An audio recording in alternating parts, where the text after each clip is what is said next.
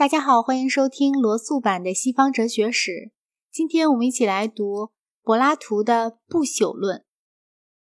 以裴多命名的那篇对话，在好几个方面都是非常有趣的。他写的大致是苏格拉底一生中的最后时刻，他临饮鸩之前的谈话，以及他在饮鸩之后的谈话，直到他失掉了知觉为止。这一篇表现了柏拉图心目中具有最高度的智慧与善良。而又全然不畏惧死亡的理想人物，柏拉图所描写的面临死亡的苏格拉底，无论在古代还是近代的伦理上都是重要的。裴多篇之对于异教徒或自由思想的哲学家，就相当于福音书所叙述的基督受难和上十字架之对于基督教徒。但是苏格拉底在最后时刻的泰然自若，乃是和他对灵魂不朽的信仰结合在一起的。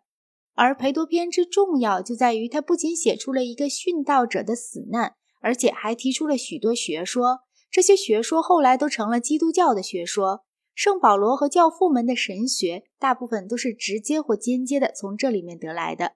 如果忽略了柏拉图，他们的神学就差不多是不能理解的了。较早的一篇对话《克利陀篇》。述说了苏格拉底的一些友人和弟子们曾怎样安排好一个计划，使他能够逃到特萨里去。若是他真的逃掉了，或许雅典当局倒很高兴，并且你意中的这个计划可以认为是很有可能成功的。然而苏格拉底却一点也不肯接受这个计划，他坚持说他已经被合法的程序判决过了。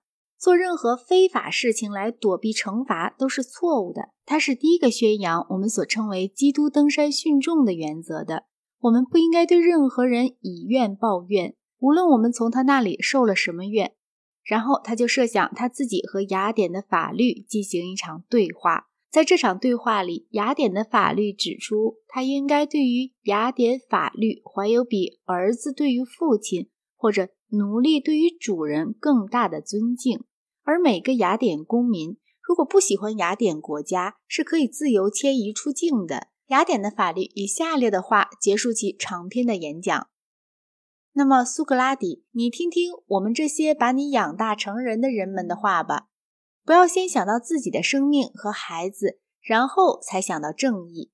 应该先想到正义，这样你在九泉之下的君主面前才能证明你自己正直。因为你若是做出了克利陀所劝你的话，那么无论是你还是你的亲人，在这一生都不会再幸福、再圣洁或者再正直，也不会在来生幸福。现在你要是能清白无辜的离去，那么你就是一个受难者，而不是一个作恶者；你就不是一个法律之下的牺牲者，而是众人之下的牺牲者。但是如果你要以怨报怨，以仇报仇，破坏了你和我们所定的契约和协定，并且伤害了你本来最不应该伤害的人，那就是说，伤害了你自己、你的朋友和你的国家。那么，只要你在世一天，我们就要怀恨你一天，而且我们的兄弟们及殷氏的法律也要把你当做敌人来对待，因为他们将会知道你已经尽了你的力量来毁灭我们了。苏格拉底说。这个声音，我仿佛听见是在我的耳中嗡嗡作响，好像是神秘者耳中的笛声那样。